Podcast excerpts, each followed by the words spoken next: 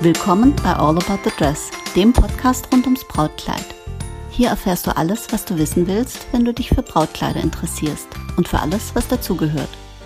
Präsentiert von Doris und powered by All About Dreams. Willkommen zurück zu All About the Dress und heute zum vierten Brautbuch-Quickie.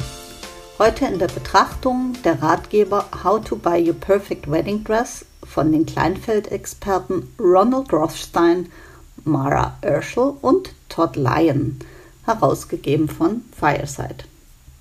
Jetzt denkt man Kleinfeld, Kleinfeld, was war das nochmal? Ein paar Vorschläge von mir. Kleinfeld, Spielfeld ist eine Spielfeldgröße für Ballsportarten. Das kann es aber irgendwie nicht sein.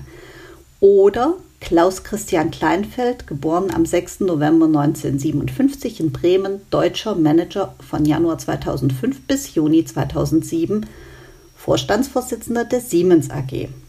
Ist es auch nicht.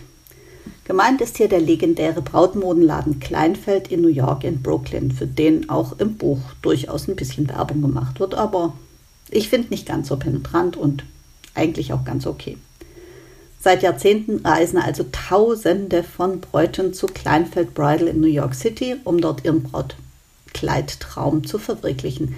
Die Bräute fliegen da eigens hin.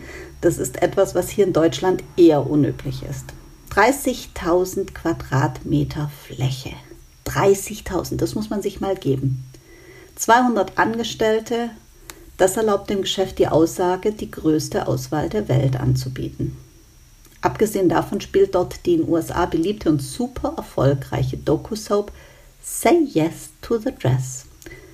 Die Show wurde in USA 2007 gelauncht, heißt in Deutschland Mein Traum in Weiß und ist zu verfolgen auf TLC.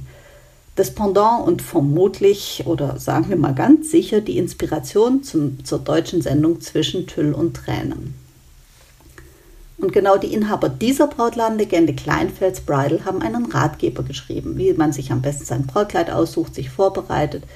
Sie geben also Tipps zur Auswahl des richtigen Kleides für jede Braut, jede Art von Hochzeit, definieren verschiedene Stile, Variationen von Brautkleidern und erklären, welches für die Jahreszeit des Ambiente und die entsprechende Art Trauung am besten geeignet ist.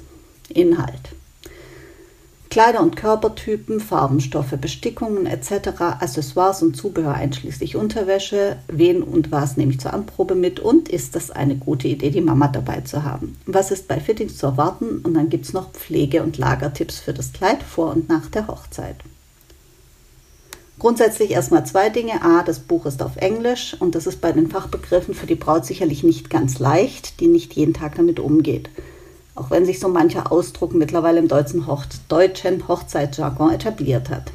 Eine deutsche übersetzte Version des Buches gibt es nicht und ehrlich gesagt ist sie spätestens seit Erscheinen dieses Podcasts auch nicht dringend. Kleine Werbeeinblendung in eigener Sache.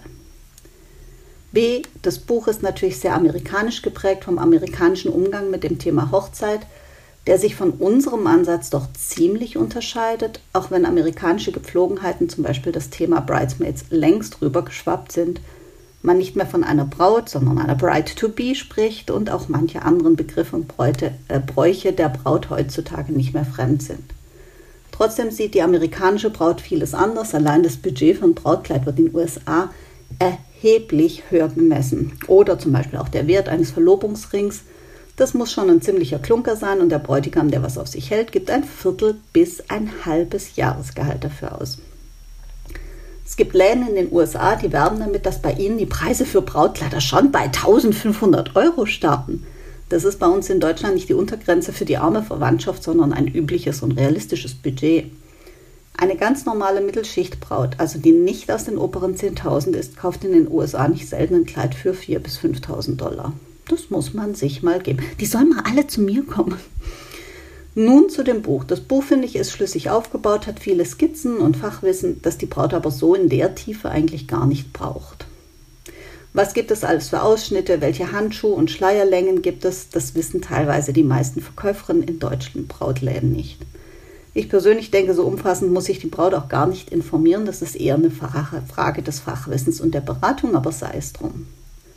Sind wirklich viele Tipps und man merkt nicht nur fachliche, sondern auch eine menschliche Erfahrung bei der Schilderung von Konfliktsituationen und Lösungsvorschlägen. Gespitzt, gespickt ist das Ganze mit Anekdoten und realen Erlebnissen. Also man merkt wirklich die Erfahrung und ich bin wirklich auch beeindruckt von manchen Dingen. Zum Beispiel, die haben eine eigene Abteilung für Stickerei. Wahnsinn.